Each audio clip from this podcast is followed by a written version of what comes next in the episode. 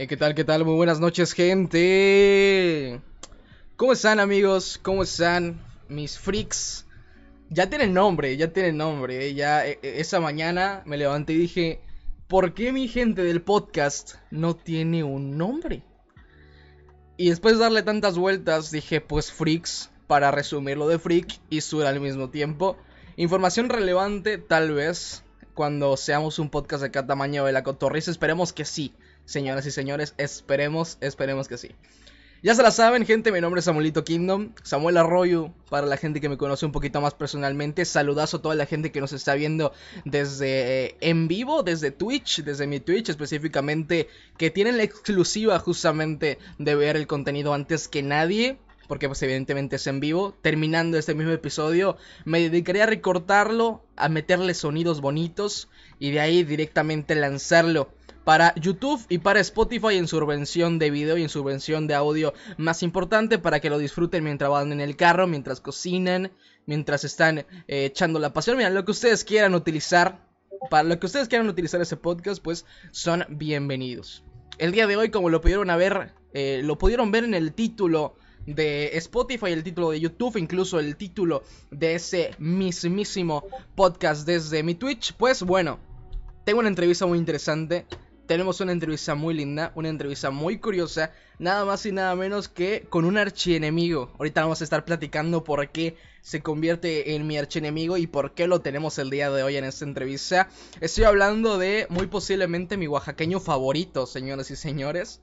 Eh, el mismísimo Drago, Drago Cácer, ya ustedes lo conocerán por diversas ligas eh, latinoamericanas. Si están un poquito más en contacto con el tier 3 de los esports, pues estoy seguro que lo van a conocer. De igual manera, miembro de las voces de Runaterra, así como Rilo que tuvimos la semanita pasada.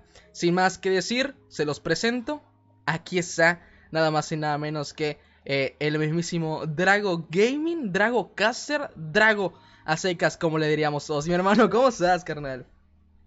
Muy bien, Samuelito. Un placer estar aquí en tu podcast. Eh, veo que ya les pusiste un nombre, Freaks.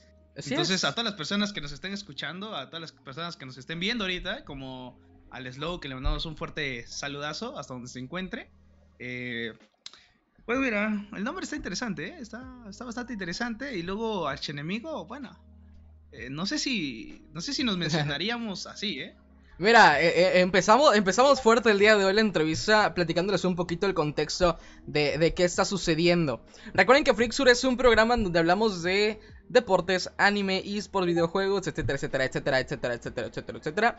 Y pues eh, la semana pasada tuvimos a Rilo que platicó un poquito con nosotros acerca de, eh, bueno, lo que es que una universidad ahora mismo se está interesando en los deportes electrónicos como parte de su programa estudiantil, lo cual pues bueno, directamente nos gustó bastante, fue un tema que a mí me interesaba demasiado por eh, UACJ, Tech Milenio Esports y demás. Eh, pero hablamos un poco más acerca de los torneos, nos enfocamos un poquito más acerca de cómo es hacer un torneo desde una universidad, pero no hablamos tanto de cómo se convierte alguien en caster, cómo se convierte alguien en narrador de deportes electrónicos como tal. Y, creo que el indicado es el mismísimo Drago que quiero atreverme a decir que somos prácticamente de la misma camada de casters, de la misma camada de, eh, de comentaristas de deportes electrónicos. Eh, pero creo, quiero que eso se, lo, se los diga él de su propia voz. Preséntate un poco, dinos quién eres, quién sos. Eh, y cuéntanos un poquito de ti directamente, más allá del caseo. ¿Quién es Edwin en general? Bueno, eh, Edwin es un tipo bastante, bastante humilde, ¿eh? realmente muy, muy humilde, triste, eh, solo, más que nada. Soy muy solo. Eh, me gusta estar encerrado en la casa. Soy el típico este, estereotipo de, de un gamer. O sea, okay. solitario, encerrado en su cuarto. Eh, sí me baño, en ese, en ese ámbito les fallo, discúlpenme. Eh, pero más que nada, mmm, tengo pues eh, ciertos problemitas a lo mejor para interactuar con la gente. Eh, en persona me, me, cuesta un poco interactuar con la gente. Y pues esto me ha llevado a encerrarme un poco en este mundo de, de los esports, de, de los videojuegos. Además de que la pandemia ayudó un montón. Me ayudó un montón a entender a lo mejor el por qué a veces las personas necesitamos tener contacto con otras personas. ¿Vale? Porque muchos han de haber pasado ya en estos momentos, en estas temporadas, de que estar encerrados y solos es una cosa, es una cosa bastante fea. Sí, sí. Eh, ¿Tú crees que, eh, que, eso mismo haya sido como que eh, el impulso para, para el, mundo del gaming en general, antes de pasar a ese mismo tema de, de los esports en general? Realmente la pandemia sí ayudó a eso mismo, que creo que las estadísticas no mienten, creo que por ahí los números no mienten en tanto deportes electrónicos y videojuegos en general, pero a ti en lo personal, ¿te ayudó a abrirte más con la gente o te volvió un poquito más cerrado y encerrado en, esa burbujita del hogar? No, a mí me, ayudó más a, a, ser un poquito más expresivo, a conectarme con más personas. Porque pues yo antes era una persona muy tranquila, realmente hablaba con muy pocas personas en sí. Y últimamente como que ese, eso de estar encerrado me ha obligado no solamente a que este... A, buscar la forma de comunicarme, ¿no? A, buscar esa forma de tener contacto con otras personas. Porque al inicio, como, todos, como muchos gamers, eh, debimos hacer, de, decir, más bien dicho, eh, ¿sabes qué? Es como siempre quise vivir encerrado enfrente de mi computadora todo el día. O estar enfrente, eh, o estar en mi casa encerrado sin salir, sin tener contacto con las personas. Pero el problema es ese, que dices, ok, te acostumbras. Eh, cuando, cuando no estuvo la pandemia era como de un lujo tener esto de estar encerrado, de decir, hoy no quiero salir, hoy me quiero encerrar, me voy a dar el lujo de, sentarme en mi computadora ocho horas, claro, nueve horas a jugar. Pero una vez llegada la pandemia es como de, brother, ya estoy harto de la computadora. Ya estoy harto de tener la luz enfrente de mi cara, ya estoy harto de tener una cámara apuntándome, ya estoy harto de ver una pantalla tan solo y no poder tener un, aunque sea un contacto físico mínimo con otras personas que no sean las familiares, obviamente. Claro. Y a veces en algunas personas que, sus familiares se enfermaron no tenían ni siquiera contacto físico con sus, con sus familiares. Entonces, creo que esto, esto de la pandemia en cierto punto ayudó mucho a los esports, pero también ¿A qué costo? A, costo de, muchos problemas, a lo mejor psicológicos para, para esos mismos gamers. Claro, sí, creo que es, igual eh, importante saber y reconocer que si bien nos encanta estar dentro de casa y que si bien muchos de los estereotipos y los prejuicios, etcétera, que tienen alrededor de la gente que juega videojuegos, que sí, efectivamente nos gusta estar encerrados, sí, efectivamente nos gusta estar sentados ocho horas, pero empieza a volverse tedioso. Uno pensaría, eh, bueno, estás viviendo el mejor, eh, lo mejor de tu vida, estás viviendo la mejor etapa de tu vida cuando no es así. Hay veces que también queremos ir a ah. convenciones, hay veces que también queremos ir a salir a comprar videojuegos. Eso sí, y, y, mucho eso, ¿no? Al menos yo tengo 20 años, eh, para, no lo había mencionado, tengo 20 años. Entonces, pues yo ya crucé por dos carreras, ninguna de las dos me gustó. Eh, estoy estudiando actualmente comunicación social en la UAM Xochimilco de México. Eh, y es como de... Eso está, realmente, entendí que eso, de, eso que mencionan tus padres, ¿no? De estás viviendo la mejor etapa de tu vida, es cierto. Sí, eso es, es cierto. Una, una persona que fue a la universidad todavía antes de la pandemia fui a la universidad presencial un semestre, te puedo asegurar que es muy diferente, pero es, es, una barbarie de diferencia la que existe entre ir a presencial y tomar una clase virtual. Claro. E, e, es, muy diferente, entonces mm, creo que creo que ahí está ese detalle, ¿no? De que a veces también nosotros no tomamos en cuenta lo que nos dicen nuestros padres y gamers una vez que termine la pandemia, les puedo asegurar que muchos de ustedes que son introvertidos van a cambiar totalmente. Sí. Va a ser un cambio brutal y Samuelito, si no me equivoco, tú tienes 18, entonces cuando vayas a la universidad presencial con tus compañeros a estudiar, vas a ver que es una cosa muy hermosa. Justo, justo, a mí me tocó solamente estudiar eh, un año y medio de preparatoria, o sea, a mí me tocó nada más un año y medio de prepa y de ahí todo me lo pasé en línea. Y ahorita que estoy cursando mi primer semestre de universidad, que justamente la siguiente semana acaba el primer semestre. Y sí es bien duro, porque es como de. Eh, o, al menos la gente que conozco, al menos los que me rodean, y creo que la mayoría de gente de mi edad, incluso de la tuya, es como de. Acabo de perderme lo que en teoría debió haber sido la mejor etapa de nuestras vidas. Claro, a mí me encanta estar aquí en mi casa. Realmente yo soy bastante bien en mi casa. Pero, pero porque me dedico a eso, porque me dedico a eso, porque hago streams, porque eh, tengo el podcast ahorita mismo, porque caseo videojuegos, porque eh, me gusta estar hablando con gente al mismo tiempo, pero conozco amigos que son gamers un poco más eh, de hueso colorado a la, a la, antigua, de que se pasan así un juego en dos días seguidos, y, y sí he tenido la experiencia de que les duele el, no ver gente. y creo que eso mismo es lo que motiva a muchísima gente a meterse a los esports, a meterse a algo con que relacionarse con otras personas sin salir de su zona de confort de estar en los videojuegos. Y creo que ahí es donde entra la maravilla de los esports y creo que es ahí donde entra eh, la maravilla de los tan aclamados deportes electrónicos. Eh, Drago, que es donde podríamos estar empezando y es el punto de partida del tema del día de hoy, que es, me convertí caster en pandemia. Me comentabas que sí, pero no. Que en tu caso sí, pero no al mismo tiempo. ¿Por qué sucede eso? ¿Cómo nace el nombre de Drago como, como caster en sí? Mira, el nombre de Drago viene de, mi primer nombre y del nombre que he utilizado por mucho tiempo en varios videojuegos. Eh, eh, que era Shirt Drago. Ok. Sí, camiseta Drago. Un poquito más en la traducción en español. ¿Por qué? Pero ese nombre no lo elegí, bueno, en realidad sí lo elegí yo, pero fue más que nada un troleo de mi hermano. Yo era muy pequeño, tenía nueve años creo, cuando empecé a conocer un poquito más los videojuegos en línea. Y mi hermano me dice, ¿sabes qué? Pues yo te ayudo a elegir un nombre. Y le dije, ah, esto yo quiero un nombre que, que sea, o que suene, o más bien, quiero el nombre de Armadura de Dragón. Ok. Algo así por el estilo, porque teníamos otro jueguito por ahí que en sí era de mandas una misión, se va cinco horas y regresas y abres tu cuenta y a ver qué consiguió, ¿no? De esos claro. Sí, sí, sí. de antes. Entonces, este, ahí aparecía que una de las armaduras más poderosas o más resistentes era una armadura de dragón. Correcto. Dije, pues yo quiero ser armadura de dragón. Y mi hermano me dijo, ah, sí, es Shield Drago. Dije, ah, pues perfecto. Alto troleo, eh yo no sabía inglés, yo tenía nueve años, iba en la primaria, no sabía un carajo de inglés. Eh, hasta los 12 me enteré, 12, 11 me enteré que Shirt Drago era camiseta Drago. Y dije, pero qué hijo de...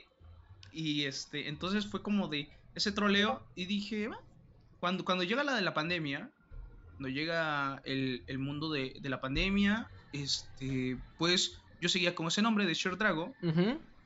Pero en el bachillerato, a mis 18 más o menos, 18, 18 17, una etapa que una etapa que fue bastante caótica. Claro, ok. Eh, empecé a jugar poco a poco más League of Legends, porque hasta eso ni siquiera estaba muy viciado. Era como que un jugador casual. Entonces dije, pues voy a tomármelo en serio. Voy a intentar jugar lo más serio posible. Pues yo estaba en plata, plata 4, creo. Ajá. Entonces, entonces dije, me la voy a tomar en serio. Quiero llegar a oro y ya de ahí lo dejo. Pero como todo buen vicio, llegué a oro y dije, ah, pues está fácil el jueguito. Porque ya había aprendido bastante. Sí, sí. Ya, había, ya conocía más o menos los términos. ¿Tu hermano juega League of Legends? Mi hermano jugó League of Legends antes que yo, como unos meses antes. Porque se lo enseñó un hermano, un primo, perdón, primo, un amigo de él. Ok, ok.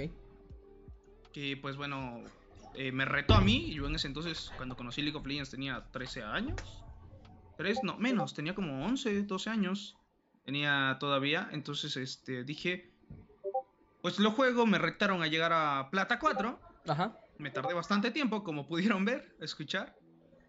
Eh, entonces, ya una vez empezado a subir, a subir, a subir, a subir, a subir, a subir, dije, pues yo me quiero dedicar profesionalmente a esto. Tengo 17, voy a entrar a una buena etapa de mi vida. Y, yo quiero dedicarme a, a, jugar League of Legends quiero ser profesional, sinceramente.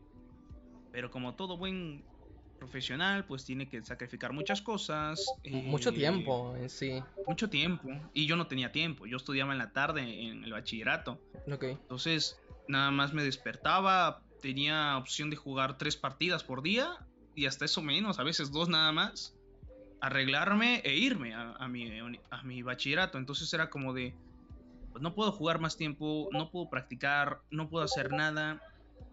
Me llamo una escuadra muy pequeñita de unos amigos de Colombia. Eh, y pues ahí empiezo como que a meterme más en los esports. Meterme, meterme, meterme poquito a poquito. Porque ni siquiera veía el profesional. Entonces dije, pues voy a meterme más y más y más y más y más. Hasta que un día, Slow, que está por aquí en el chat, eh, junto con Asim, que tú lo has de conocer, ¿te acuerdas? Sí, sí, claro, sí, sí, sí. Eh, me llaman, me dicen, oye, ¿no quieres castear? Le dije, pues va. ¿Eso para qué fecha es? ¿2019? ¿2020? 2010. A ver, ¿qué estamos? 2021, ¿no? Estamos en 2021. Yo diría que por un 2019. finales de 2019. Ok, o Tal vez principios del 2020. Mm, no, creo que es finales del 2019. Ok, ok. Si no estoy mal. Entonces, este. Pues le dije, va. Pero pues yo no tenía la intención de convertirme en caster. Yo solamente lo hice por meme, por los jajas. Por ver pues, qué pasaba, ¿no? Por ver qué pasaba, qué es lo que sucedía, qué se podía sacar.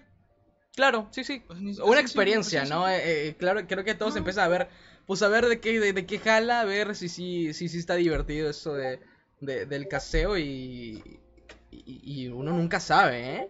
Uno nunca se espera de que va a terminar en todo ese despapalle. Efectivamente, y es que yo me empecé a adentrar más por lo mismo que te dije, fue una época muy caótica. Lo dejé. Ok. Dejé, yo dejé el casteo, ya no casteé casi, casi hasta el 2020. Hasta el 2020, donde nos llaman para un casteo, me dices, Low, ¿sabes qué? Vete para acá, tú casteas, eh, ven y castea esto, ¿no? O sea, dije, yo no he casteado desde hace casi un año y nada más casteé como dos veces. Justo empecé a castear con, con Soso, más o menos. Ok, sí, pues vaya, por ahí va, va la camada, ¿no? Creo que por ese, por ese rumbo va toda, lo, le digo camada por, por, por decirle de alguna forma, porque así se le menciona. Eh, vaya, toda la ola de casters de, de, esa, de esas fechas fue finales 2019, principios 2020, entrando casi casi pandemia. Todo ese trayecto es el eh, en donde sale toda esa nueva ola de casters que, bueno, conocemos y que ya se están empezando a conocer un poquito más en la industria, que eso ahorita vamos a ir. Eh, pero bueno, entonces, entras a casear con Slow en dónde específicamente? ¿En dónde te invita a casear Slow? Que ojo, Slow es. ¿Cómo le podemos decir? Productor de, de, torneos deportivos. Eh, pro, pro, promovedor de los deportes electrónicos. Coproductor, coproductor diría yo. Coproductor, eh, aunque se dedica nada más a hacer transmisiones, pero a veces en algunos lugares ¿cómo se le dice? A lo, administrativo. Entonces, él me llama para Smash to Win. Yo digo, o sea, yo no tenía ni la menor idea. Yo seguía con la idea de querer ser jugador profesional. Está, entré con otros equipos y bueno. Em, de ahí me dice, ¿sabes qué? Ven para acá, vas a castear, ¿no? Eh, castea. Yo le dije, ah, no sé, vamos a ver qué pasa. Eso fue para el agosto 2020. Entonces, fue como de, bueno, a ver qué sucede. Ya en ese entonces, eh, pues ya Soso y Asim ya traían como una sinergia, ya casteaban más ellos. Yo ya ni había casteado casi un año, entonces dije, bueno, pues a ver qué sale. Y ahí conocí a varios chicos, Betox, tú lo has de conocer, que Efectivamente, doctor, sí, médico ahorita. Betox era una cosa, pero brutal. Yo creo que fue, era el más avanzado de todos, ¿eh? Sí, era... el más avanzado de todos. Y, y, más que nada por su alto, este su, su, lectura, eh, bueno, más bien que leía mucho, entonces tenía un... ¿Cómo se le dice? Se me fue el nombre. El, léxico, por ejemplo. tenía... un, léxico un léxico muy variado. Sí, sí. Eh, le ponía muchos nombres a muchas cosas. Eh, yo me quedé con varias frases de él hasta eso. Porque él dejó la narración y yo le dije, oye, ¿puedo utilizar tus frases? Y me dijo, sí. como hay una que es cuando se, se falla la flecha de cristal encantada, nosotros le cantamos es un gol por la educación. Así le cantábamos, o a la hora del show de set le decíamos suplex. Yo de vez en cuando le digo suplex en, su honor, más que nada. Claro. Entonces, e, ese fue. Ese fue el. Como que el inicio de Drago. Porque ya entonces ya me quité el shirt. Ya me dejé más como Drago, nada más. Sí, un poco más. como Drago, Drago, Drago, Drago. Porque era más complicado decirme shirt Drago a decirme Drago. Sí, sí. Y dije, pues me dejo Drago. Y, y así empezó más o menos todo, toda esta historia mi primer torneo, por suerte, fue pagado. Eso fue, eso, es un avance. Creo que eh, eh, a muchos les tocó que empezar sin, remuneración. Y creo que es muy común ahora mismo. Porque entras queriendo simplemente eh, visibilidad, foguearte, entrar a, que la gente te conozca. Pero creo que eso es un plus. ¿Crees que eso mismo, entrar en un primer torneo pagado, te haya, te haya motivado más? ¿O fue meramente reconocer que ya estabas en un trabajo? Yo ya lo tomaba como un trabajo. Yo ya lo empecé, a eh, empecé a tomar como un trabajo. Dije, ok, está interesante esto. Correcto. Es hablar ante un micrófono, es saberse las cositas y gritar a veces a lo loco, ¿no? Eh, pero eso es lo que dicen muchos, o sea, este, este tú te has de dar cuenta, o sea, y, mientras más te metes en este mundo, sabes que castear no solamente es, ah, me una habilidad y canto macro y micro todo el momento de la partida, no, es saber en qué momento hay tonalidades, cómo está el oro, cómo está la situación, qué es lo que se puede pasar, ta, ta, ta, muchas cosas que lo rodean al casteo. Entonces, pues yo decía, si me van a pagar cierta plata por gritarle enfrente al micrófono, dije, pues me lo casteo. pues lo aprovechamos. Y, hasta eso, ni siquiera iba a entrar. O sea, ni, empecé a decir, no, no quiero, no quiero castear, no quiero castear, qué hueva, no quiero castear, y no voy a castear. Y me iba a jugar, güey, y les decía, no, pues sabes qué, este, estoy, estoy fuera, güey, estoy, estoy fuera. Y, y si hubo un día en el que me dijeron, oye, este, ¿vas a castear o no vas a castear? Y dije, no, pues, pues, pues, pues vamos para adentro, ¿qué es lo peor que podría pasar? Y me dijeron, ahí están, ¿no? Ahí está la plata, ¿quieres castear? Castea. ¿Cuánto te, ¿Cuál fue tu paga en tu primer casteo? Si no me equivoco, fueron 2.500. 2.500 pesos. 125 dólares. Correcto, sí, aprox 125 dólares. Oye, nada, nada mal, nada mal para La primer... Pero fue directamente porque eh, el porque el torneo tenía dinero o fue porque había algo parecido o había algún convenio con alguna marca. ¿Qué patrocinadores había? Porque, porque es importante conocerlos igual, ¿no? Porque eh, eh, mucha gente dice, ay, es que los esports no tienen apoyo y tal, pero efectivamente tenemos muchísima gente que impulsa los esports de igual manera. Pero ¿qué marcas había? Porque, claro, un evento ya remunerado significa que ya hay buen varo de por medio. Eh, y tal. Mm, pues mira, eh, estaba HyperX en ese entonces, que justo tenía, no sé si recuerdas que tenía unos audífonos. Sí, sí, sí, sí los recuerdo. Ah, bueno, esos audífonos HyperX eh, me los gané en una rifa, justo en, esa, en, ese, torneo. Entonces, eh, pues realmente me fue muy bien ese torneo y dije, guau, qué buena suerte, quiero, quiero seguir. o, o, de vez en cuando, dije, a lo mejor no hay torneos tan seguido. Y grave mi error al, pensar eso porque pues hay un montón de torneos. Sí, sí. hay un montón de espacios el problema es que a veces la gente no los quiere tomar. Entonces, eh, pues bueno, yo tomé este, este esta oportunidad. Eh, de ahí Soso se coló hacia Liga del Nexo, una de nuestras casas también. Es correcto. Y ella nos, ella nos recomendó, yo por eso le debo muchísimo a Soso, yo la aprecio un montón. Eh, y dije, bueno, pues si nos está recomendando, vamos a dar lo máximo. Y seguimos, y seguimos, y seguimos avanzando poco a poco. de ahí pues yo me salí de, Liga del Nexo prácticamente por castear. ¿Me acuerdo qué liga estaba casteando? Que, dejé Liga del Nexo un rato. Entonces fue como de, ah, pues, ¿y ahora qué hago? Y, pensé en dejar el casteo. O sea, pensé en dejar el casteo. Dije, ya no voy a castear. Eso era para, para, para principios de, ¿qué? No, perdón. A ver, agosto, septiembre, sí, como noviembre, diciembre Dije, ya no voy a castear. Ya, ya, para qué casteo. ¿Pero por qué? ¿Porque habías perdido, eh, no sé, el, el, rumbo? ¿Habías perdido la motivación? ¿O meramente porque, porque había algún interés de por medio por ahí? Estoy... estoy... Mm, no había plata. Claro. No había plata. Entonces eh, dije, no me están pagando y, y, este, y Smash pues me pagaba, me pagó en ese entonces. Entonces dije, no, pues aquí nomás me están explotando y la chingada, sí, Sí, concuerdo. En una liga, en una liga, este, por ahí. Entonces yo me salgo de, de muchos lados. Dije, creo que voy a dejar de castear. Dejé de castear como un mes, creo. Dije, eh, pero no sé cómo fue. Ah, ya recordé.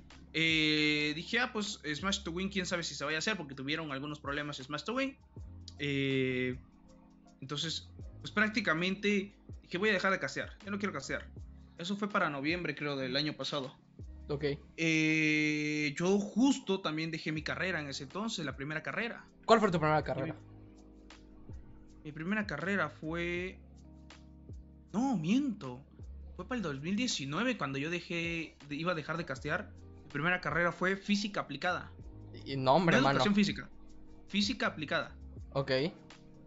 Pero pues, ahora sí que Nunca se enamoren ni anden con alguien de su salón, por favor. Uy, mano, ¿te saliste entonces de tu carrera por alguien? O sea. Te molestaba verla todos los días. Dolía, brother, dolía, ¿no? Sí, cuando uno se encola, sí, sí duele, güey. Confirmo, Uno dice, no, yo, soy yo soy un hombre y la chica, no, sí duele. Sí, sí se siente feo porque vivimos algunas cositas en el poco tiempo que hasta eso vivimos. Sí, sí. Vivimos primeras experiencias y eso es lo más complicado de olvidar. Las primeras experiencias. las primeras veces de algo, güey. Y entonces era como de puta, güey. O sea, era, la primera chica que esto, que era el otro, que esto, que el otro. Entonces fue como de diablos. Y luego, hasta parece que la gente me lo quería hacer complicado. Ajá. Entonces se le juntaban varios chicos y era como, Híjole, mano. claro, ah, sí, sí. Aquí, aquí, en la garganta, aquí en la garganta quieres decir, y a ver, quítate, ¿no? Sí, sí. Quítate. Pero pues, eh, pero pues, no, no fue, no fue así. ya dije, mejor me salgo mejor les salgo y porque perdí mucho tiempo, entonces también iba a reprobar mis materias, que después, dato de color, me dijeron, este aprobaste todo y nunca fuiste casi. no, no, bueno. Qué grande. Entonces, estaba, chido. Eh, dejo mi primera carrera, presento examen para la Universidad Autónoma, no, a ver, para el Instituto Tecnológico, es el instituto, para el Politécnico. Instituto Politécnico Nacional al Instituto Politécnico Nacional. Paso el examen. Sí, lo pasa. Sencillamente. Lo pasé, ¿eh? Lo pasé. Sí recuerdo, creo, que, eh, creo que recuerdo cuando estabas en esas fechas de cuando... Ya en ese entonces nos conocíamos. En ese entonces ya nos conocía. Bueno, entonces, ok, ok, ok, ok, ok, ok, ok. Entonces para ese tiempo ya estábamos. saltos de tiempo que no me acuerdo qué pasó. No, no, yo entiendo perfectamente, pero ahí podemos este, meterle ahí la acotación de que yo ya te conocía, porque recuerdo que llevábamos un rato caseando juntos en Liga del Nexo. Eh, para los que no, no entiendan o no, no sepan el contexto ah, con con los esports y con los torneos que existen alrededor de los deportes electrónicos. Smash to Win, que es donde empezó acá nuestro compañero Drago, pues bueno, es un torneo que hacía eh, justamente un equipo de League of Legends, que bueno, luego se pasó directamente a hacer torneos como una organizadora de eventos, que es algo ya muy popular que se está haciendo dentro de los equipos. El más reciente de King Esports, este equipo de LVP que acaba de hacer sus propios torneos, eh, que ya se está viendo una tendencia muy, muy importante que bueno, se entiende desde, desde Smash eh, to Win. Luego, eh, pues como lo decía por ahí Drago, para darles un poco más de contexto, pues bueno, Soso, que es Sofía Galindo, saludazo para, para Soso, que actualmente está casteando Circuito Nacional Mexicano que se nos, se nos adelantó, ya ya casi el circuito nacional mexicano, pero estuvo casteando para, para el circuito nacional mexicano y estoy seguro que va a estar casteando para el EVP y posteriormente para el LA. Creo que nadie, nadie tiene duda de eso mismo, se nos adelantó bastante en tanto a, eh, tanto, a carrera, entonces eso es algo muy, muy lindo y felicitaciones para ella. Eh, y Liga del Nexo, ¿qué es? Bueno, Liga del Nexo es una, eh, un torneo que, bueno, es muy importante para el Tier 3 directamente. Ahora son, ah, ok, bueno, dato de color, como nos mencionan ahí en el chat, ahora son LOL Latin American Championship, los chicos de Smash to Win. Eh, por si a alguien le interesaba, porque por si alguien quería saber ese, ese datito. Bueno. Ah, ya me acordé. ¿Qué sucede? Ya me acordé. Ya me acordé qué es lo que pasa en ese lapso de tiempo que, que no te he contado en lo que nos conocíamos ya de mejor manera. Claro. Eh, después del LOL Latin American Championship, que es como se llama actualmente, o la LATAM Championship. o, o LOL LATAM Championship. Eh, no, es LOL LATAM Championship, ajá. Eh, porque hay otro LATAM, entonces para, para no confundirlos. Ah, ok, eh, diferentes, dale. Después del LOL Latinoamérica Championship, yo voy a Liga del Nexo. Correcto. Pero hay una, hay una brecha de tiempo que no me recordaba qué pasaba. En esa brecha de tiempo, justo entramos a Liga Profesional Femenil. Es correcto. A la LPF, la primera liga femenil de, de Tier 3. La primera, eh, que yo recuerde, pues. Sí, creo que sí fue la primera directamente. En LAN, ¿eh? Sí, en LAN. En LAN, porque en LAN sí ya existía una y era, creo que era la Freya, la que ya estaba en Sí, Freya Entonces, sí, sí. Entonces en LAN llega Liga Profesional Femenil, nos llama Slow porque es, es, uno de los organizadores, de los fundadores prácticamente con esta liga. Claro. Entonces, este, yo ahí empiezo a castear. Y como te digo, o sea, yo ya iba a dejar de castear después de Liga Profesional Femenil. Esa era mi idea, dejar de castear. Dije, ya no quiero castear. Eh, no lo sé, me quiero dedicar a estudiar una ingeniería. A, pasar mi carrera. Claro, y vivir, ¿no? Sí, sí. Y, vivir, y vivir, o sea, ese era el chiste. Pero no sabíamos de la influencia que tendría alguna, algunas personas que de repente llega Alan Quintana, que yo en ese entonces no sabía quién era, todavía, yo no sabía quién era Alan Quintana, porque yo, como te digo, yo no seguía los esports. Claro. Yo no seguía mucho. Si mucho seguía el LA y no sabía que, que existían las LVPs.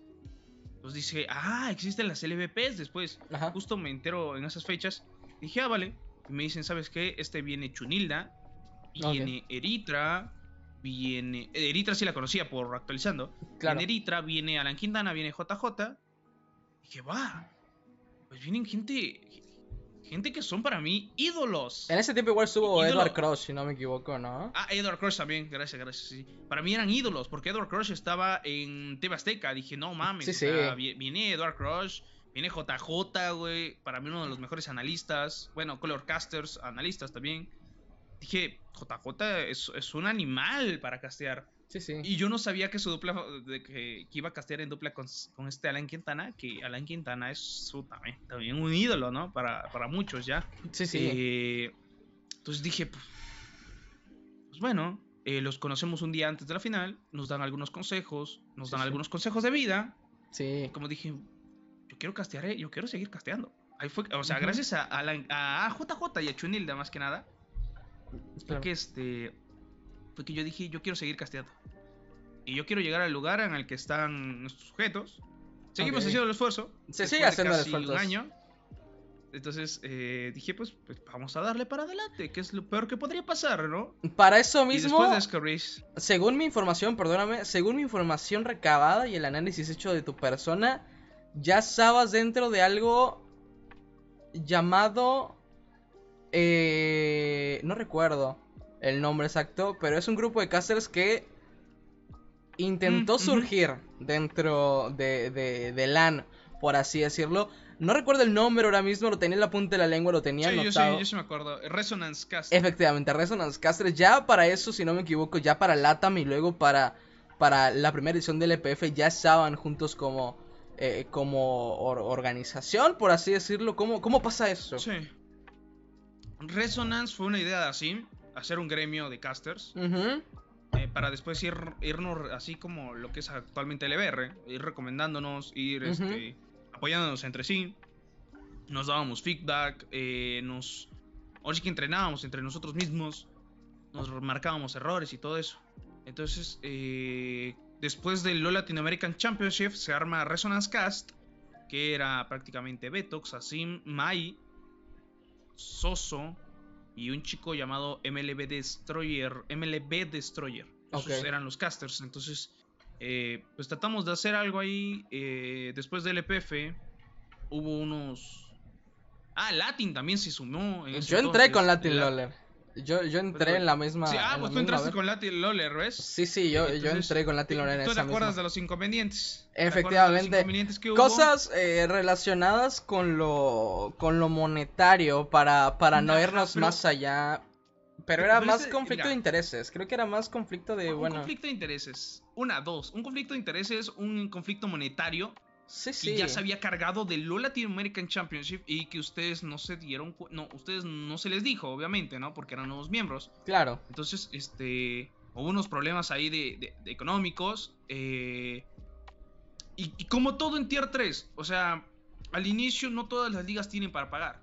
No todas las ligas son un LoL Latin American Championship que buscó a los patrocinadores que supo moverse y que consiguió la plata.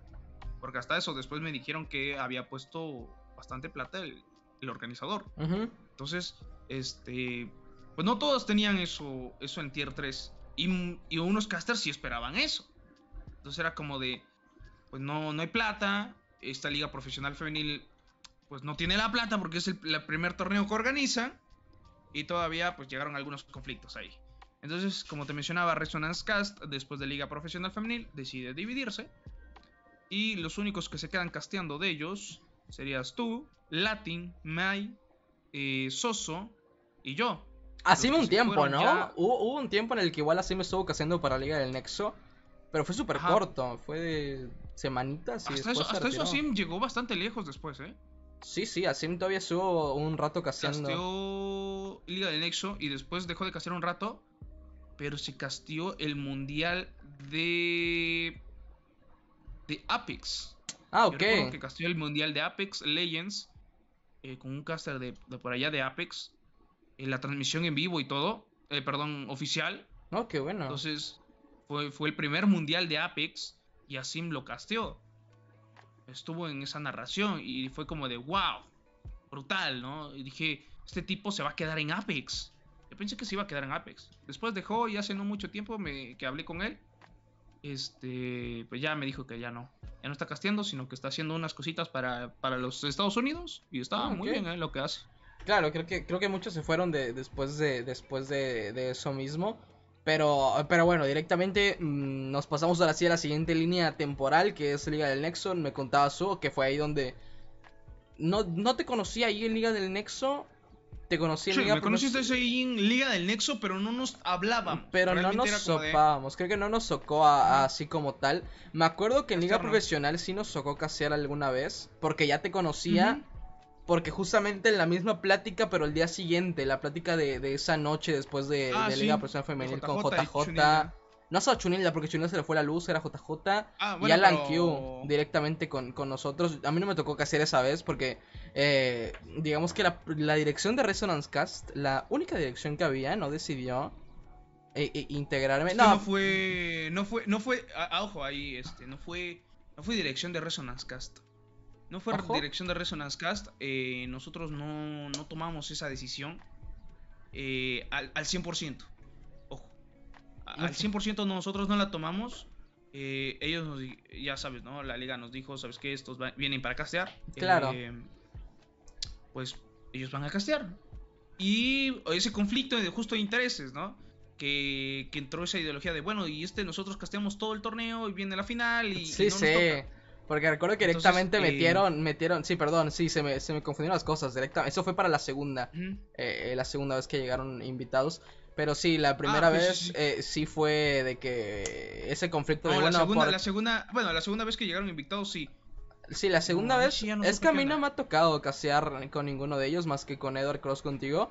Pero sí, la primera vez sí fue como de ese conflicto de, oye, ¿qué pedo? ¿Pero por qué nos están poniendo otros cases y nosotros casteamos todo el torneo? Eh, ahí yo ya te conocía, ahí ya, ya nos topábamos, si no me equivoco, ya teníamos una, incluso ya teníamos una dupla hecha, porque yo conocía, yo conozco a Soso desde antes, del, desde Liga del Nexo, yo entro antes del, en Liga del Nexo que tú, yo fui básicamente de los, de la misma gente, creo que no lo he contado, sí, creo que fui de los, quizás no de los pioneros, porque los pioneros de los casters de Liga del Nexo fue tanto Pariente, que es el CEO del, torneo, tanto eh, Víctor, eh, sí, tanto Víctor como Samael, como Marcus, que eran los más allegados a Pariente, que, eran, que son los amigos más allegados a este, a, Pariente, que son los que caseaban en, en un principio. Eh, dos o tres castes más que dejaron de casear por cuestiones adversas. Y ahí entré yo. En ese tiempo cuando yo entré no había absolutamente nadie de los que yo conozco ahora más que Feno. Feno es de los, igual de la, de la old school de los primeros casters que hubo en Liga del Nexo. Mi primera dupla bien definida, sí. muchos, ¿eh? Han entrado muchísimos casters. Es que a eso vamos. Creo que ese es el, main team de, del día de hoy. De cuántos casters han salido, han surgido, han, han, salido del caseo o han entrado al caseo. Y cómo las oportunidades van creciendo. Porque eso es seguro que hace años, o como lo comentaba Lankiu, comentaba JJX, era más difícil, era más cañón por ahí crear eh, y entrar a torneos y entrar a caseos. Porque era muchísimo mejor, era muchísimo menor el apoyo ahora pues cada quien entra como quiere, cada quien es caster a como, a, como van entrando, mm. cada quien se abre su espacio en diferentes torneos, cada quien se abre su camino directamente, pero claro que hay más oportunidad. Yo entro a Liga del Nexo, yo entro a castear meramente por suerte. Eh, eh, y ahí creo que eso es lo interesante del tema del día de hoy. Que las oportunidades pueden venir de cualquier parte realmente en pandemia. Yo me acuerdo que se empezaba a oír la pandemia muy lejano, por ahí de enero, febrero de, del 2020. Eh, yo soy en un grupo llamado eh, Memejicas, que son memes de pura cultura prehispánica de mexicas y mayas y aztecas y tal. Y justamente recuerdo que una de las publicaciones que se hicieron muy virales dentro de ese mismo, de ese, grupo de Facebook en específico, fue de un chavillo, de un muchacho que como proyecto de preparatoria, perdón, de universidad, proyecto de universidad le habían creado, le habían dado de tarea hacer un videojuego. O sea, crear la carátula, crear la historia y tal de un videojuego.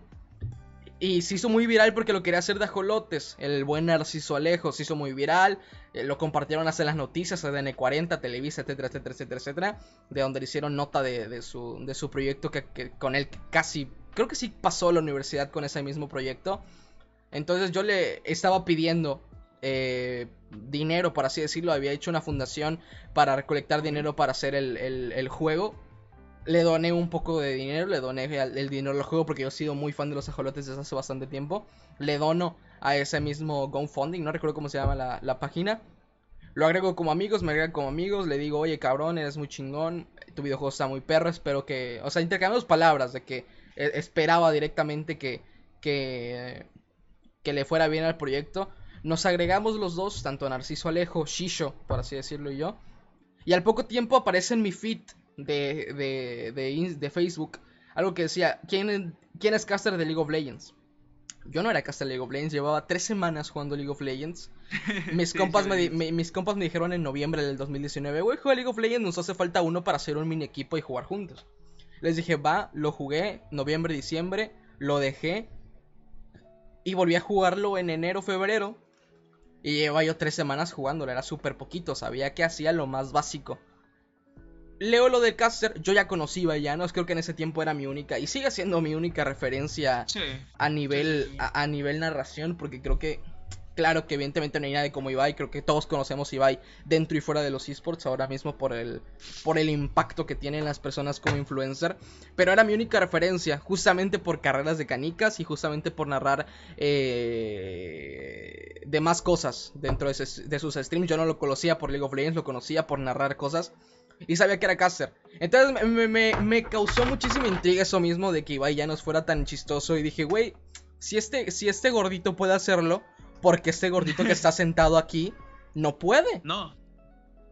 Claro. Y después te diste cuenta del por qué, ¿no? Sí, luego me cuenta del por qué. Justamente le mandé mensaje a este carnal de Narciso. Le dije, güey, yo no me dedico a eso, pero me la rifo. Yo no me rifaba absolutamente nada de caster, no sabía cómo que hacer me manda mensaje y me dice, güey, que oye, qué buena, qué buena onda que igual sos caster. Me manda el mensaje de pariente, me manda el Discord y me dice, pues va, jálate, preséntate con este güey y entra a castear.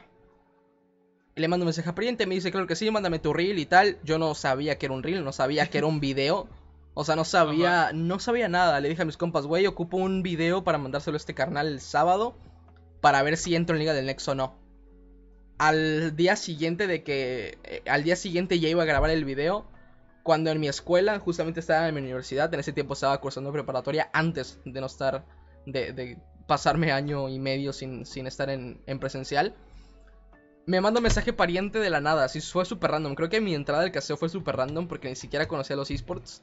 Y este canal me dijo oye pues hay, hay, hay chance el domingo me canceló uno de los casters jalas o qué y le digo, ok, pero ocupo mandarte el video, ¿no? Para que me aceptes. Me dice, no, acá te, acá te, acá te, acá te luces, me dice el güey. ¿no? Uh, Justamente me acuerdo que fue en una semifinal, o sea, el vato me metió a casar por primera vez. Ah. En una semifinal de Scorpio X en contra de Team Anomaly Breaker, güey. Un clásico. en ese tiempo, antes de que, de que las escuadras, cuando las escuadras eran las escuadras, Team Anomaly Breaker, Scorpio X me metió directamente a una semifinal de estos tipos. Una partida nada más, no fue toda. Pero justamente fue la del Gane. Entonces sí, quedé muy ah, choqueado. Y había, ¿qué serán? 50, 60 personas. Era como que el prime time, era el, e, el main event de Liga del Nexo. Y era muchísima gente, era más gente de la que yo me había presentado en mi escuela o con la que había hablado en mi vida. Y fue muy choqueante y creo que ahí es donde empieza el, el, amor por todo eso. La siguiente semana me dice, pues jalas o qué. Le digo, sí. La siguiente semana me dice, jalas o qué. Sí. Y así pasaron como tres semanas hasta que nos mandan de retachón a la casa, güey. Nos mandan de retachón a todos los a la casa de la preparatoria. Sí, sí, sí. Y digo, madres, ¿y ahora qué pedo? Tenía yo que tomar clases en línea, jugaba League of Legends con mis amigos en ese tiempo. Y pues como que le fue agarrando cariño, cariño, cariño, cariño, cariño, cariño, cariño. Hasta que me invitan a la Liga Profesional Femenil. Justamente me invitan a la Liga Profesional Femenil a, castear con Resonance. Justamente porque ya conocí a Soso. Le mandé mensaje a Soso. Le dije a Soso, oye, Soso quizás fue de las primeras personas en las que notaron, ojo, no una, un don, sino defectos, güey. Fue, fue es, chistoso. Porque justamente eh, lo peor que puedes hacer como caster es decirle a otro caster que castea bien cuando castea mal. Y eso es, algo que he predicado con muchísimo interés desde que soy caster profesional, porque creo que yo me considero profesional ya. Eh, ella fue la primera que me dijo, güey, lo estás haciendo de la super verga. No me lo dijo así, pero algo así me quiso, me, quiso dar a entender. Y dije, güey, lo estoy haciendo mal. Me puse a entrenar muchísimo, empecé a entrenar bastante, a hacer ejercicios de voz. Y fue donde ya como que me fui preparando un poquito más. Eh, y conocí a mucha gente en el proceso, conocí a muchísimos casters que no, que no, no conocía. O sea, dije, ¿de dónde sale tanta gente? ¿De dónde sale tantos casters que quieren nuevas oportunidades? Y, y, yo escuchaba testimonios de banda que me decía, oye carnal, yo llevo tres meses, llevo, cinco, llevo un año, llevo dos años en el casteo y sigo aquí. Y yo me quedaba muy choqueado porque yo entré súper fácil, yo entré de la manera más random posible y había llegado hasta acá. O sea, ya había estado en Liga Masterpiece en Perú, ya había estado en ligas de las en donde ya la gente me conocía. De hecho, de ahí viene como que mis ganas de no estar en las.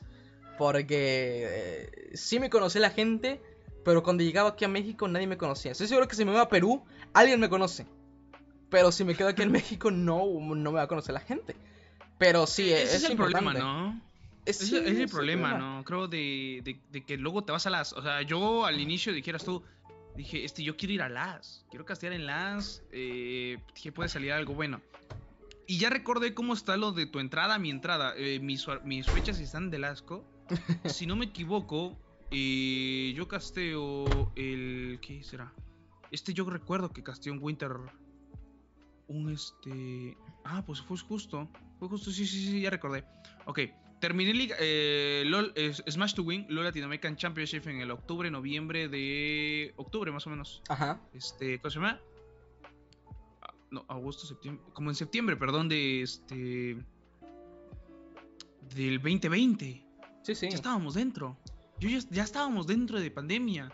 sí, para septiembre sí. No, no, este, no recuerdo. Ahora, ahora, ahora. Para septiembre ya han pasado muchas cosas. Para septiembre ¿A nosotros nos encierran en dónde? En marzo. En marzo encierran a todos en, en LATAM. ¿Del 2020? De marzo 2020. Yo tengo en mi CV. Ya como yo lo tengo en mi CV, primero sube en Liga del Nexo, luego me fui a Liga Masterpiece y de ahí toqué Liga Profesional Femenil. Ajá.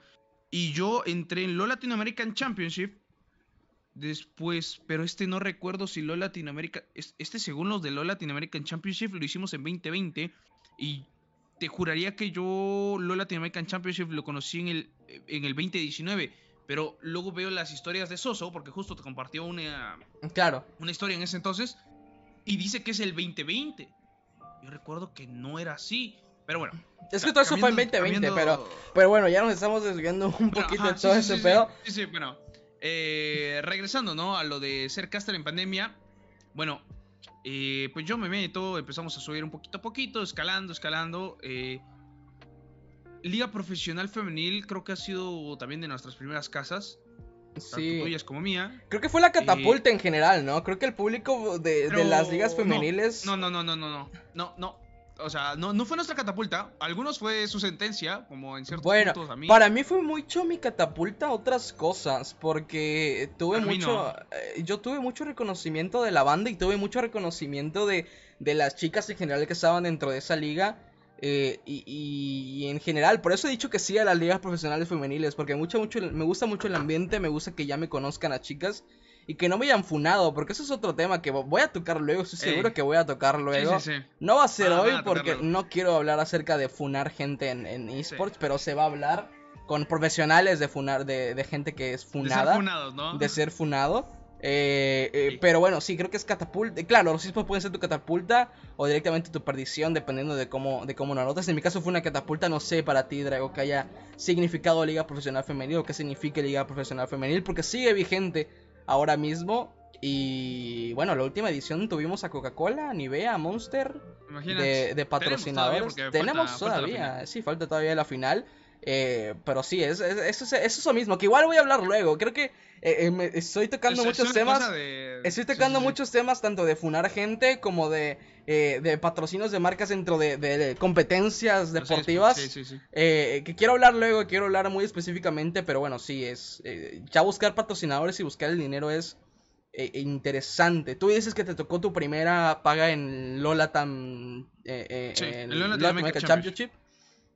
A mí, y, y, es que tú empezaste con varo, o sea, tú empezaste con esa motivación del dinero. Creo que la motivación, y creo que, creo que lo dejar muy en claro, cuando entren a castear, chicos, claro que su primera motivación va a ser que saquen diseños con su carita. Porque creo que lo que más he ah, peleado yo. Creo que cuando, ¿eh? cuando ya hay una primera publicación en internet donde salga tu cara y tu nombre en, una, en un torneo, te sientes realmente importante. Y eso me pasó a mí, me pasa todavía en todos los torneos donde voy. Me emociona mucho. Y eso va para todos los torneos que a lo mejor ya escuchan o gente que escucha que es organizador de torneos. No sean codos. Páguenle o hagan ustedes los diseños de su torneo. Porque a más de un caster le importa más eh, eh, la imagen que lo que pueda ganar de los mismos deportes electrónicos. Creo que eso es algo muy, muy importante sin duda alguna. Y yo así empecé. Empecé con más amor por aparecer en las imágenes, en los promocionales de todos eh, los torneos en donde estuviera. Que no me importaba si fuera en Perú.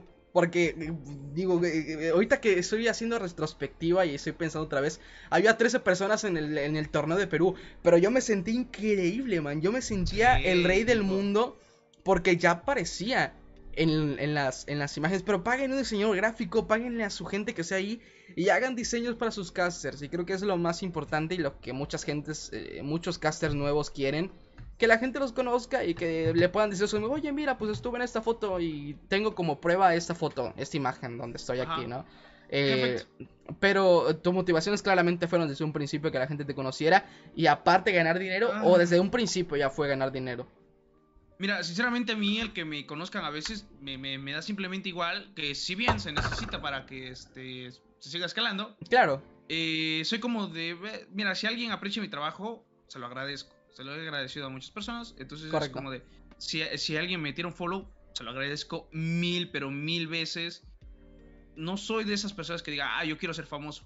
Mm, no, no, nunca, nunca creo que ha sido mi intención el llegar a ser o intentar ser famoso. Realmente la fama creo que por lo que he escuchado de muchos famosos, es, no es tan buena como parece. Claro. Es como que me, me, me trato de ahorrar eso. Que también la fama siendo caster tampoco es como que sea tan elevada. Ajá, no, sea que, no es como que digas, ah, no, hombre.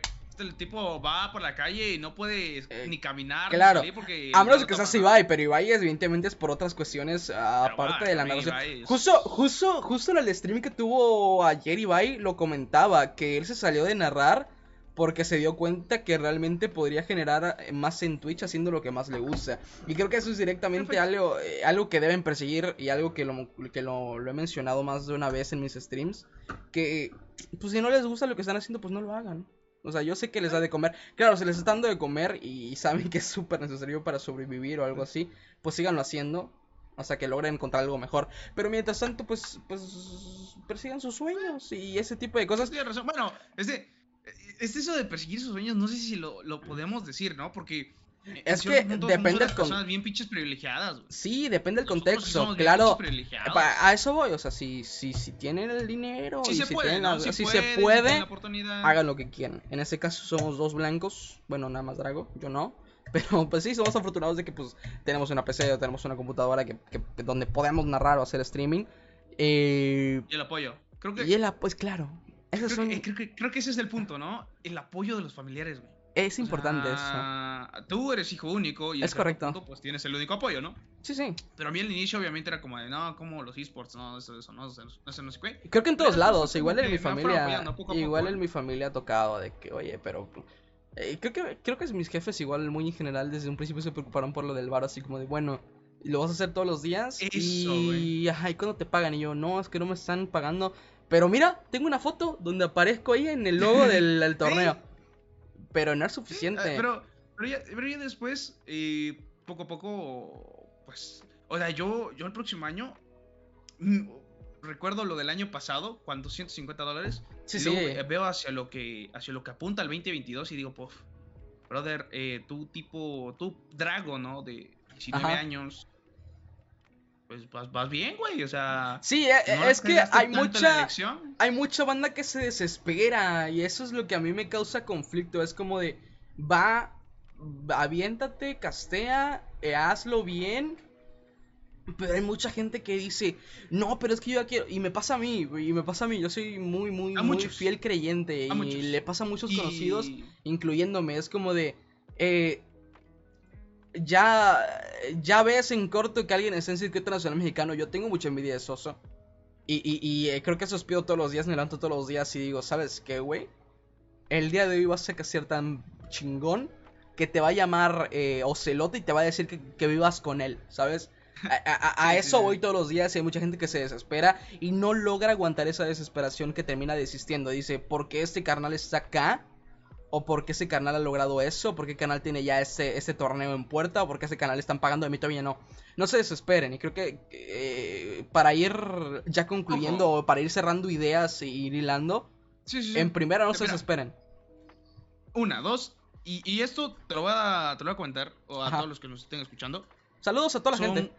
Dos, dos personas, tres personas más o menos las que dieron esa, esa, me dieron esa idea bueno, más bien las que me han formado en ese, en ese ámbito, es JJ, el primero, por eso yo lo admiro un montón.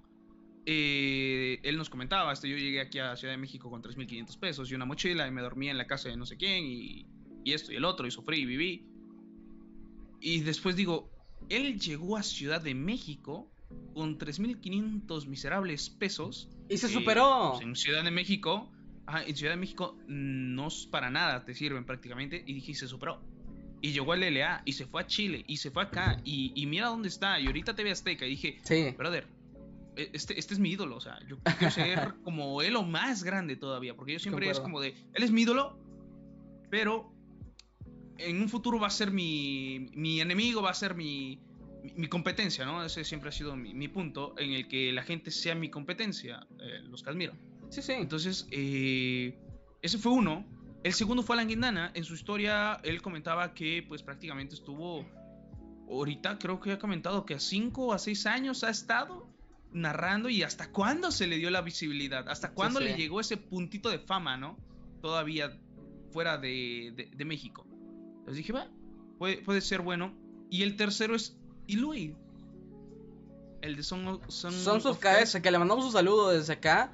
Eh, gran periodista deportivo. Eh, eh, a lo mejor sí lo escucha por ahí, pero gran, gran periodista deportivo, gran muy de la mano con todos los esports, está muy, muy pendiente de eso, a tal grado de estar en, en las conferencias. De, sí, está trabajando con League of Legends casi, casi.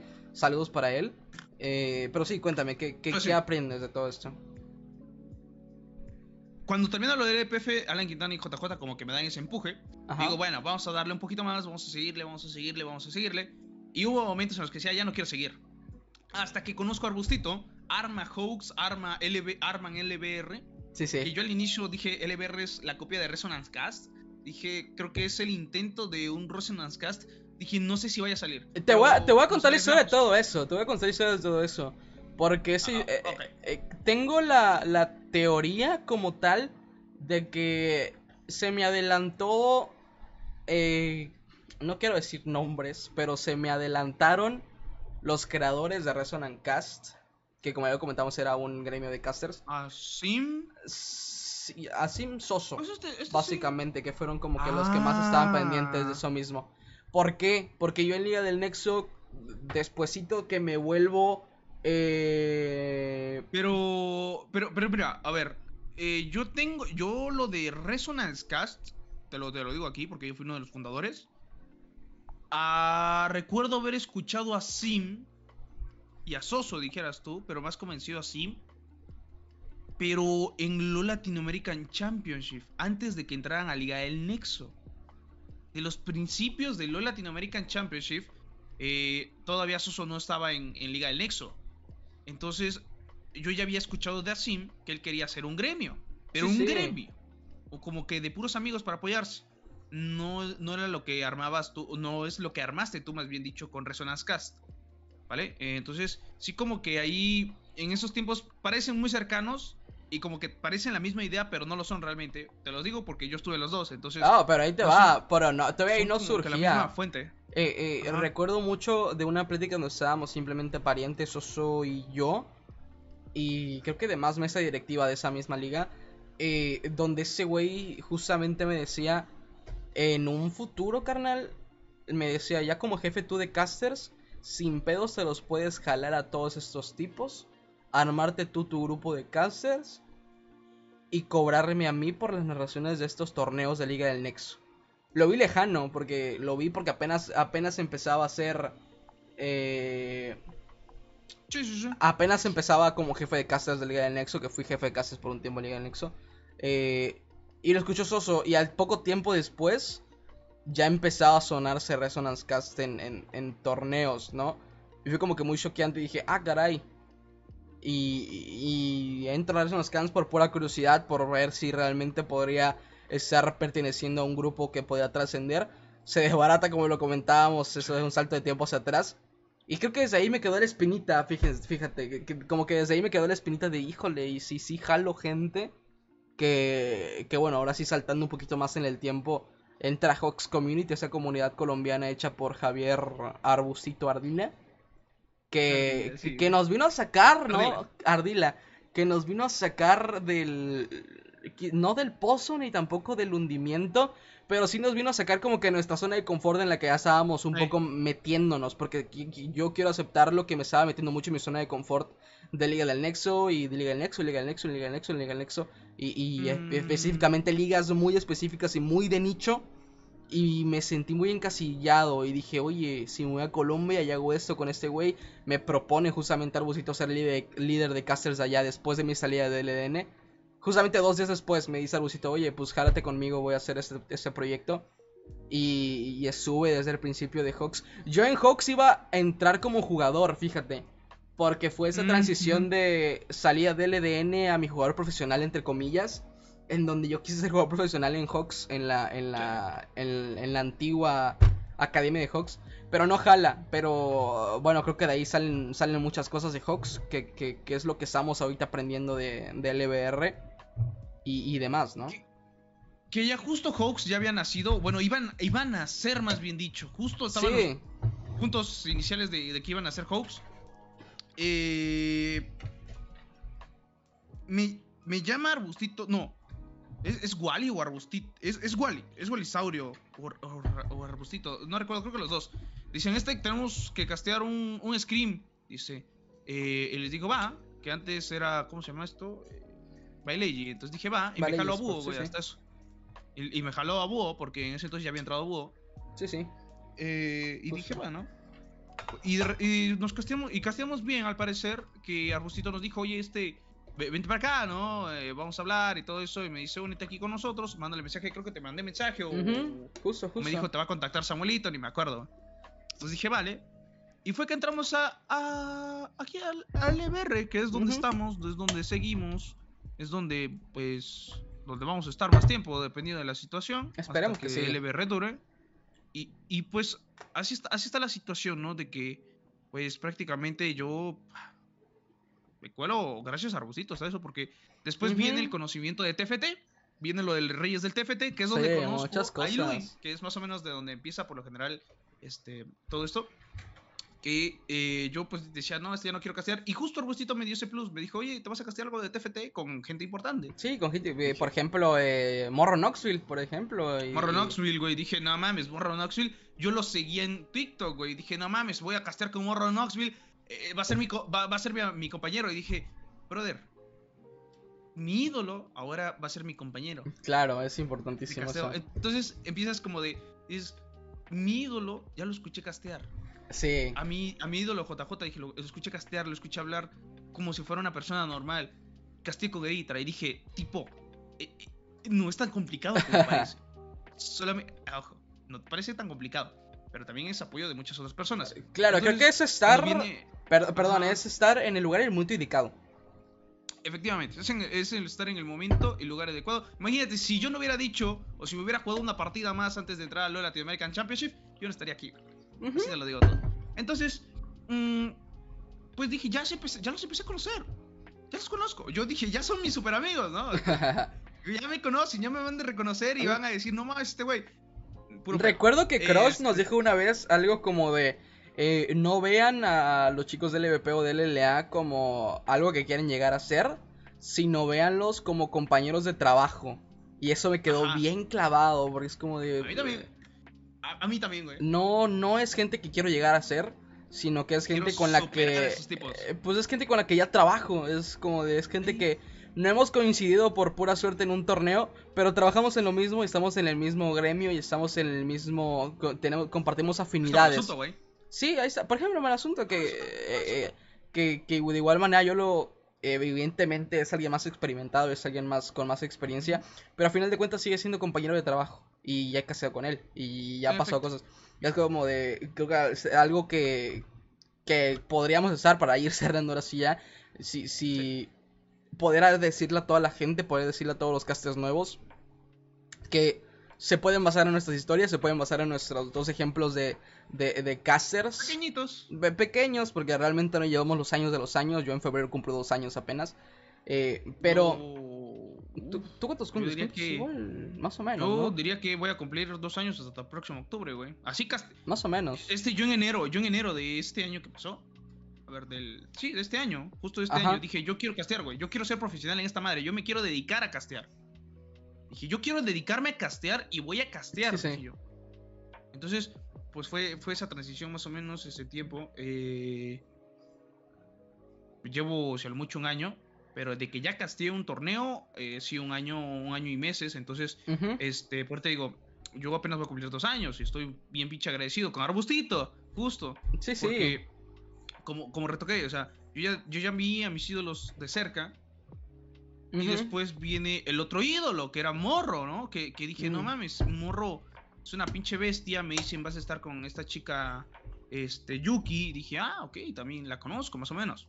Sí, sí. Eh, vas a estar con quién más me dijeron con el de Song of KS y el de Samina sí, Y que, después dije ah ya sé quién es este güey ya, ya, recuerdo quién es ya hasta entonces empecé a armar Twitter imagínate güey hasta hace no mucho Reyes de TFT más o menos comienzos de, Reyes de TFT güey empecé a armar Twitter que ahorita estoy agradecido con los 100 followers llegar a los 100 followers en unos meses y me siento voladísimo épico porque es cierto por cierto, yo tenía una meta de llegar a 50 en Twitter. Dije, si termino el año con 50, me siento más que complacido. Voy a terminar el año, si es posible, con 110.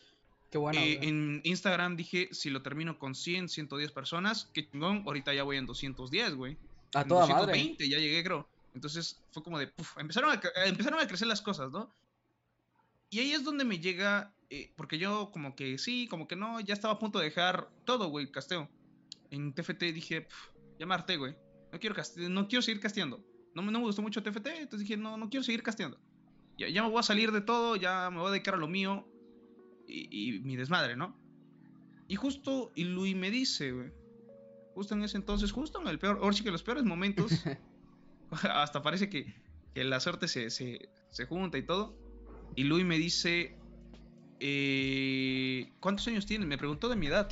Ok, correcto. Porque yo le había preguntado su edad dijo que él tiene como 30, algo así. Sí, ya es grande. Está grande, dije yo. Está grande, es de la edad de JJ, dije. Y este güey está trabajando en esports. Pedo, ¿no? Y me dice, yo sacrifiqué muchas cosas. Porque yo sí estaba como que sacrificando algunas, pero pues no tanto, ¿no? Más que nada, cuando había plata sacrificaba, si no... Claro, sí, sí. Entonces me decía, yo sacrifiqué muchas cosas, eh, yo dejé de salir a fiestas, yo dejé de tener contacto con amigos, ta, ta, ta. Yo dije, puta, y me puse a reflexionar. Dijo, vas a sacrificar muchas cosas, no vas a salir, güey, eh, vas a perderte de muchas fiestas, tus mejores momentos de la vida, de la universidad los vas a perder y que no sé qué y que no sé cuánto. Pero cuando ya hayas cumplido todo, tu yo de 30 años te lo va a agradecer. Porque a él le pasó eso. Sí, sí. Él dejó muchas cosas. Y mira su yo de 30 años, güey. Teniendo la entrevista de primera, güey. Con, los de Damwon Kia, güey. Sí, justo, justo. Es, Teniendo a Damwon Kia, güey. Imagínate, pudiéndole preguntar ahí a Showmaker, pinche mancoculeado, ¿por qué viste la cámara así, no? Cuando le ganaste a Faker. O sea, pues dije, pues mucho esfuerzo. Voy a sacrificar un chingo de cosas. Y desde ahí como que he utilizado esa frase para guiarme he utilizado eso de es momento de sacrificar muchas, pero vamos a llegar lejos. Sí, sí. Y justo termina Reyes de TFT y entra la otra inyección de vamos para adelante. Vamos para adelante, viene el casteo con Edward Crush. Digo, ok, voy a castear con un tipo de TV Azteca. Va a ser mi compañero el de TV Azteca. El de televisión. Que de aquí para adelante, güey. De aquí para adelante, de aquí para adelante, de aquí para adelante, güey. Y luego llego a Liga Box, que es la última en la que he estado. Ajá. Donde dijeras tú, ahí te das cuenta que esos tipos de LVP son tus compañeros prácticamente.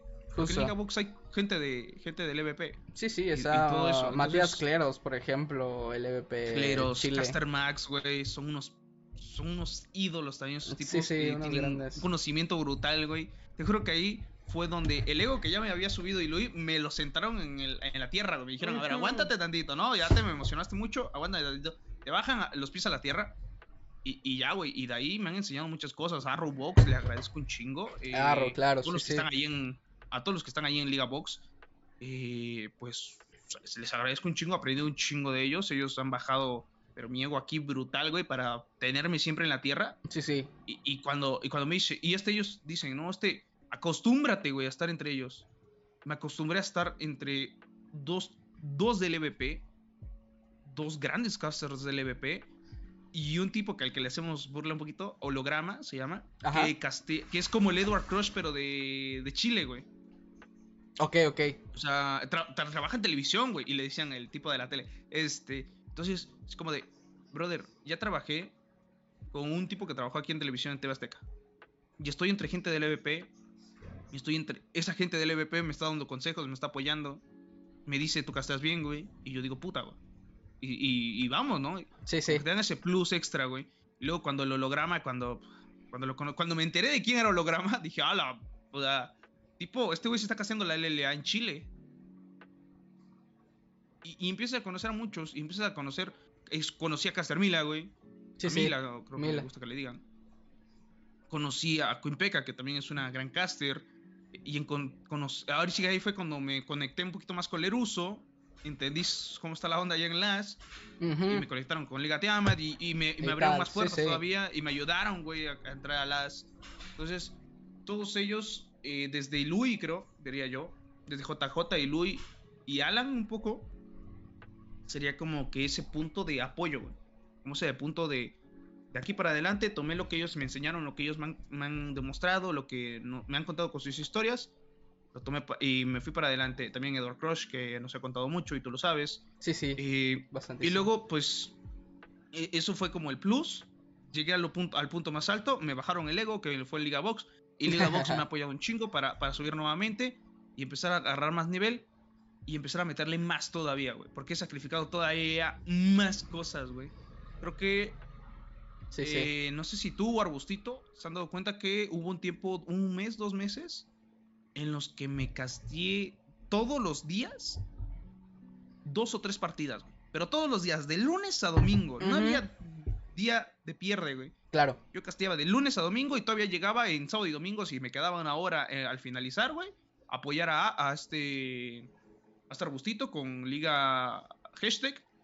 Me metí a Rocket League, güey castía Rocket League, güey. A veces casteaba con circuitos Pro Latam, casteaba a las 3 de la tarde o si no con Latam Championship. Casteaba de 1 a 5. Y luego terminando de 1 a 5, a las 6 empezaba a castear Rocket League una o dos partidas. Terminaba como a las 8 y a veces me casteaba la última o las últimas dos de hashtag, güey.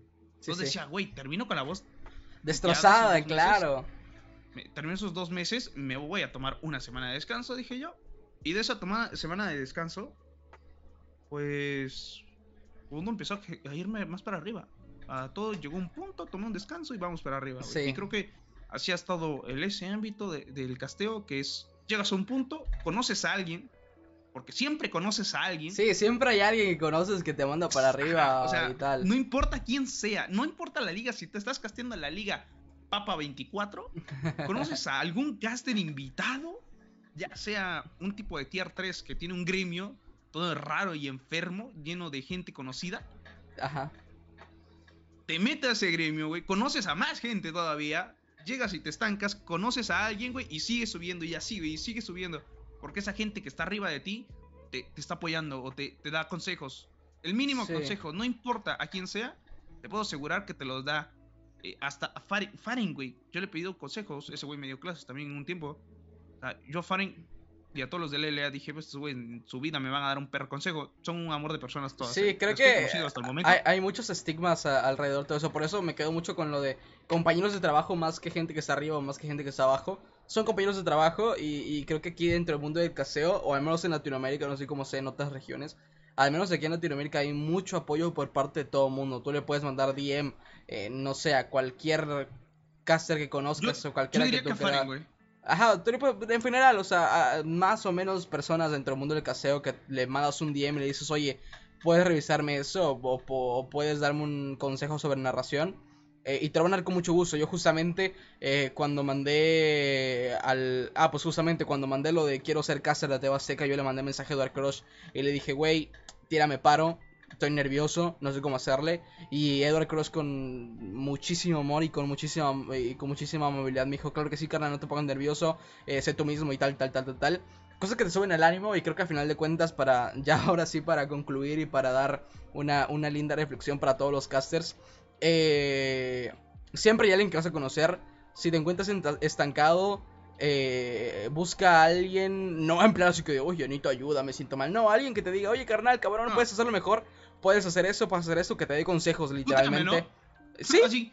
O sea, si, quieres, sí, justo. Así, eh, creo que, creo que lo. Quiero, que me digas. Ah, quiero que me digas de verdad si la estoy cagando. Sí, sí. porque hay muchos que te van a decir, no, que estás muy lindo, no sé qué. Y eso no te está ayudando. Eso no te está ayudando nada. Eso, no te está ayudando, güey. Tú, tú sabes que lo haces bien y para ti tú eres el mejor. Y siempre también créete eso de que eres el mejor, güey. En cierto punto, ¿no? Pero aprende a ser. Eso me lo decía Soso hace rato. Aprende a ser autocrítico, güey. Sí, reconocer Sí, demasiado. Y, es normal. yo le dicho, en cierto punto, sí hay cosas buenas. Tienes muy buenas cosas para narrar, güey. Muchas cosas. Pero pues también tienes. Yo, yo no he visto, en cierto punto, hasta detallitos, ¿no? Que a lo mejor pueden ser de un mal día. Claro, y cosas que, se arreglan fácil. Ajá, como que, se arreglan así, güey. A lo mejor porque alguien tuvo un mal día. No creas que porque hoy le está, hoy le está echando la hueva, ¿no? A lo mejor tuvo un puto día de la mierda y dices, puta, lo que menos quiero es castear, gritarle y todo eso. Entonces, sí, güey. Siempre tienes que ser autocrítico. Sí. Y otra cosa que justo dijo André, el profe Andrés hace dos días, güey. O sea, quítate el miedo.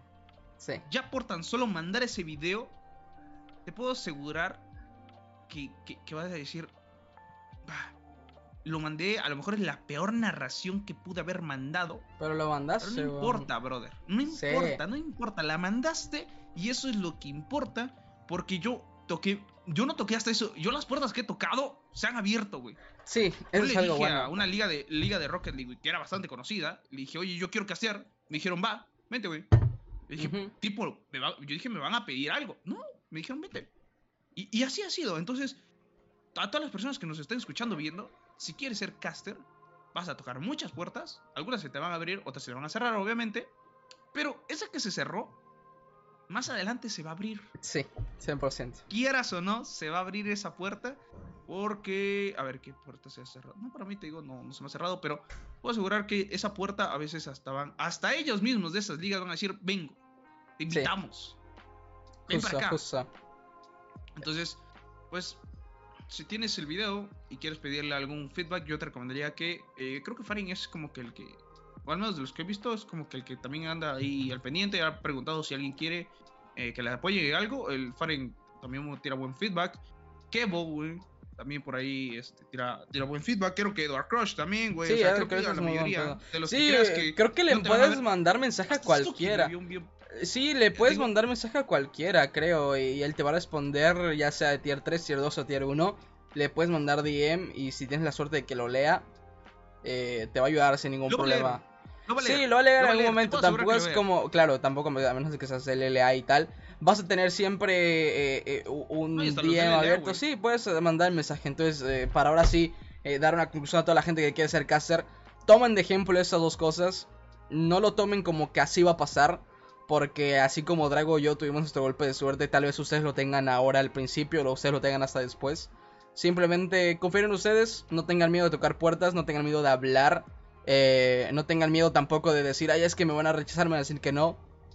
Porque no importa, pues si dicen que no. claro, o sea, si te van a decir que no, te van a decir que no ahorita y tal vez, como dice Drago, tal vez se te puedan decir que sí después. Entonces, Eh, no tengan pena de hablar porque hablando se abren puertas. Y quién dice tú que en una de esas tocas la puerta correcta y te vas hacia arriba, te vas hacia el cielo. Entonces, pues eso, gente. Eh, crean ustedes, utilicen nuestras historias como un impulso, como una motivación, incluso para hacer cosas, como para tomar ejemplo de cosas que deben hacer o cosas que no deben hacer. Eh, y confíen en ustedes, sean buenos casters, aprendan a escuchar a los demás. No crean que son los mejores casters del mundo porque no lo son. Así se los digo, no lo son. No son los mejores casters del mundo. Cada, día te topas a alguien. Ni Drago, ni yo, ni nadie de los que conocemos son los mejores casters del mundo. Entonces no se crean el mejor caster del mundo. Créanse el mejor caster de su casa. Y listo. A menos de que ahí vas con Alan Q o JJX, ahí sí no te creas el mejor, el mejor caster de tu casa. Pero, eh, no, sí, en serio. Ya hablando un poco más en serio, pues creen ustedes, chicos. Sean, los mejores, sean la mejor versión de ustedes mismos. Y siempre traten de mejorar. Y creo que eso mismo podríamos cerrar el podcast del día de hoy. El día de hoy ya nos pusimos un poco más sentimentales, un poco más eh, emotivos en tanto a la narración. Pero es que realmente quiero ver gente triunfar. Realmente quiero decir algún día yo conocí este caster y yo lo vi crecer. O yo di a luz este caster. Yo hablé con este caster cuando iba iniciando. Y ahora míralo donde está. Está casteando el Mundial 2024. Entonces, eh, Drago, ¿algo más que quieras agregar antes de, irnos a, descansar tranquilamente? Mmm. Échale ganas, vas a sacrificar muchas cosas. Y no solamente para casteo, para tu vida. Claro. Lo veo a, veces a diario. Eh, si quieres llegar a, lo más alto, vas a tener que sacrificar muchas cosas. Y tú, persona a lo mejor de 18, 19, 20 años, que, que puedes decirse, en este no sé qué hacer con mi vida, ah, no te preocupes. Todos llegamos a ese punto. Creo que es la crisis de los 20. Samuelito apenas la va a tocar. Es correcto. Eh, y si no la toca, ojalá que chingón. Eh, pero siempre busca eh, algo más allá. Intenta algo nuevo. ¿Qué es, lo, que peor, ¿Qué es lo peor que podría pasar? Yo intenté castear y mírame ahora. Estoy aquí con Samuelito Kingdom. Lo peor que puede pasar es que, que no lo hagas bien la primera vez. Es el inicio, güey. Sí, que no lo hagas que no lo logres hacer chido las primeras cinco veces. Máximo. No, ya, ni siquiera las primeras cinco, güey. Vas a cagarla un chingo. Sí. Y la vas a seguir cagando hasta cuando ya aprendiste que no debías de cagarla. Entonces. y no tengan miedo a hacerlo. Ajá. Y quítate, y quítate ese pinche miedo de hacer babosadas vas a hacer muchas babosadas. Te, te lo puedo asegurar, te lo puedo asegurar, Samuelito, vas a decir muchas cosas. Si la vas a cagar, no la cagues a media, cágala de una vez bien. Y aprende de eso. mejor, ajá, y aprende de eso, aprende de que ya no la vas a volver a cagar tan fuerte. Y te puedo asegurar que una vez que la cagues, la siguiente vez que la cagues, la gente ni siquiera se va a dar cuenta. Tan solo tú te vas a dar cuenta y se acabó. Es correcto. Pues bueno, gente, Creo que con eso mismo que dijo el mismísimo Drago, eh, nos podemos despedir del podcast del día de hoy, que nos extendimos tantito, pero súper poquito, realmente no nos extendimos eh, tan de más. Así que, eh, gente, muchísimas gracias por ver el podcast del día de hoy. Freaks, nos vemos la siguiente semana con otro invitado especial. Recuerden que yo soy Mito Kingdom, estuve con Drago el día de hoy. Y sean felices y no se rindan y sean por sus sueños, chicos. Hasta la próxima.